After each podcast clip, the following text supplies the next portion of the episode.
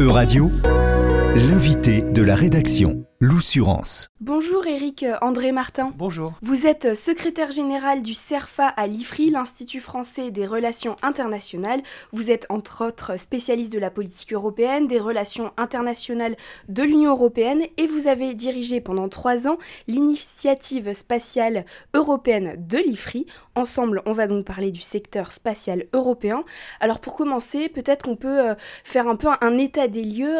Est-ce que c'est un secteur qui monte et quelle est son importance Effectivement, alors le secteur spatial se caractérise par le fait que euh, ça reste un secteur, je dirais, avec un, chiffre d'affaires relativement modeste par rapport à d'autres grands secteurs.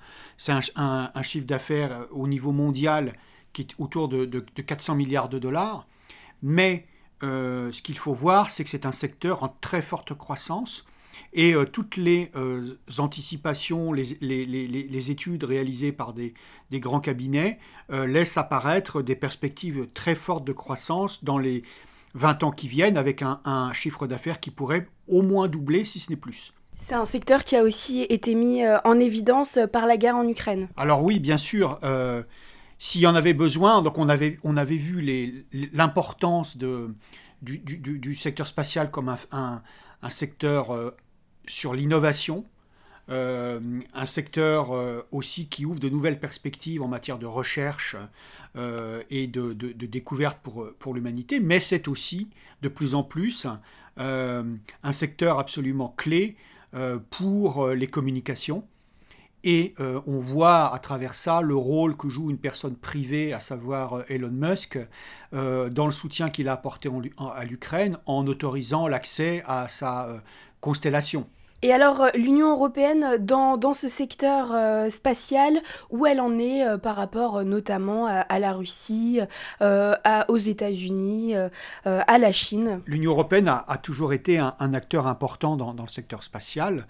ça a toujours été un acteur important en termes de lancement, en termes de fabrication de, de satellites et de fourniture de services.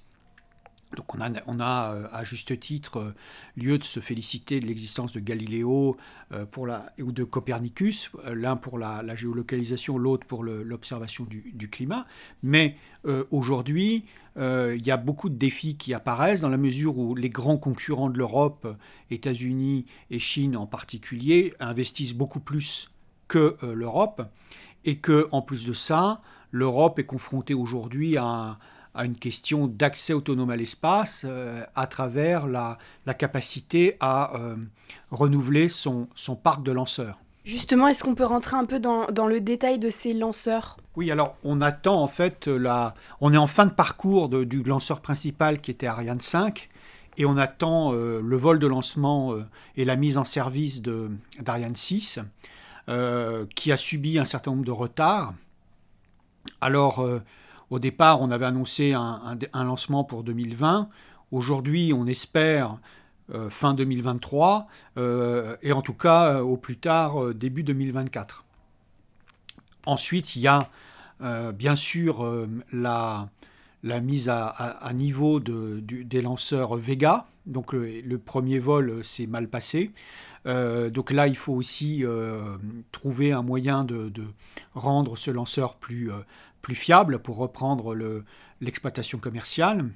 Et ensuite, il faut voir que dans l'offre d'Ariane Espace, euh, en raison précisément de la guerre en, Ukraine dont on a parlé tout à l'heure, euh, l'Europe ne peut plus euh, avoir recours au, lanceur Soyuz, en raison, je dirais, de, la prise de distance avec, avec la Russie.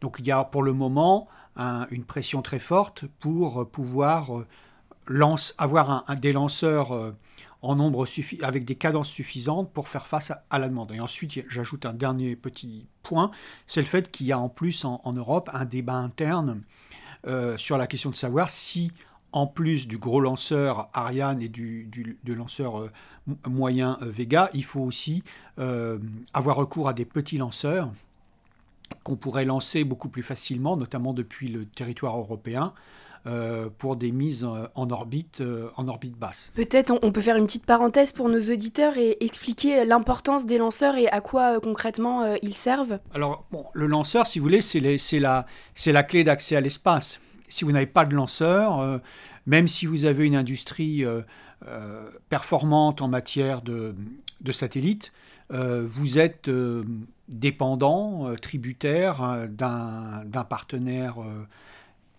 extérieur, alors qui peut être un État. Donc c'était le cas avec la Russie, avec Soyouz. Donc on voit bien que vous êtes tributaire à ce moment-là de, de, de, la relation avec le pays et du, du, contexte géopolitique. Sinon, vous, êtes, euh, vous cherchez un partenaire sur le marché, un partenaire privé. Donc vous avez euh, SpaceX, par exemple, aux États-Unis.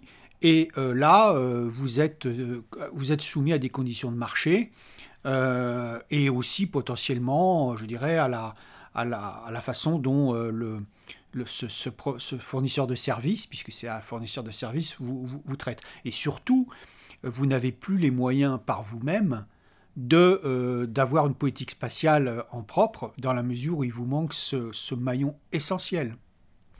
Et alors en plus, ce, qui est très important, c'est que euh, vous avez besoin là de pouvoir aussi euh, faire des lancements, je dirais, nationaux, c'est-à-dire des satellites d'observation ou de communication pour vos besoins gouvernementaux ou militaires. Et là, vous pouvez décemment pas euh, passer par un, prestataire euh, Un groupe euh, consultatif indépendant a présenté un rapport récemment sur la révolution spatiale européenne à l'Agence spatiale européenne et ce groupe appelle l'agence à accroître considérablement son autonomie en matière d'exploitation humaine. Quels sont concrètement les enjeux de, de ce thème? Alors là, vous posez en fait la question de, de l'exploration.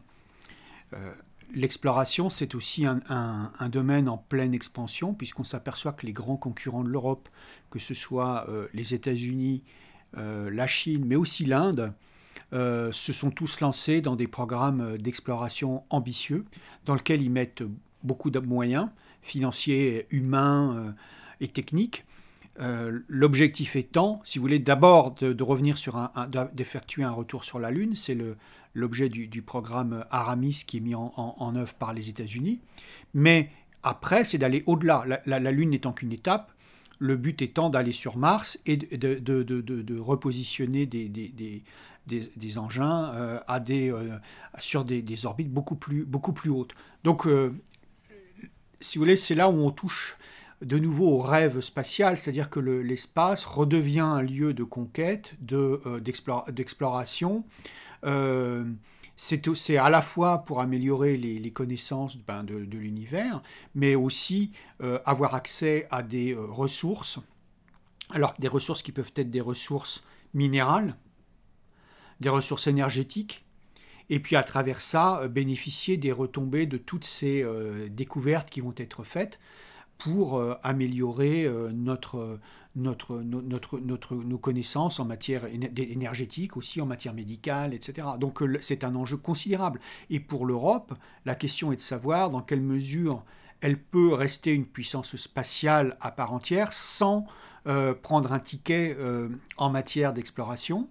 Est-ce qu'elle peut se contenter de rester quelque part un, acteur qui effectue des lancements commerciaux comme c'était le cas jusqu'à présent, avec peut-être une augmentation de, de, sa, de ses capacités en, en, en matière d'alerte et de prévention et de meilleure connaissance d'identification des risques, ou est-ce qu'elle doit franchir le pas et aussi euh, se donner les moyens de participer à cette course à l'espace qui euh, peut-être laissera des gagnants qui auront accès à de nouvelles ressources et, qui peuvent changer aussi potentiellement, je dirais, les conditions économiques de, de, euh, en matière énergétique ou en matière minérale. Euh, et il y aurait à ce moment-là des perdants. Donc il faut bien mesurer euh, l'ensemble de ces, de ces enjeux. Est-ce qu'il y a une tendance qui se dessine au sein de l'Union européenne? En fait, il n'y a pas aujourd'hui de, forcément un consensus entre les États membres pour, autour de, de l'exploration, puisque c'est à la fois une question de, je dirais, d'utilisation des moyens et de, de, de, définition, de définition des priorités. Hein.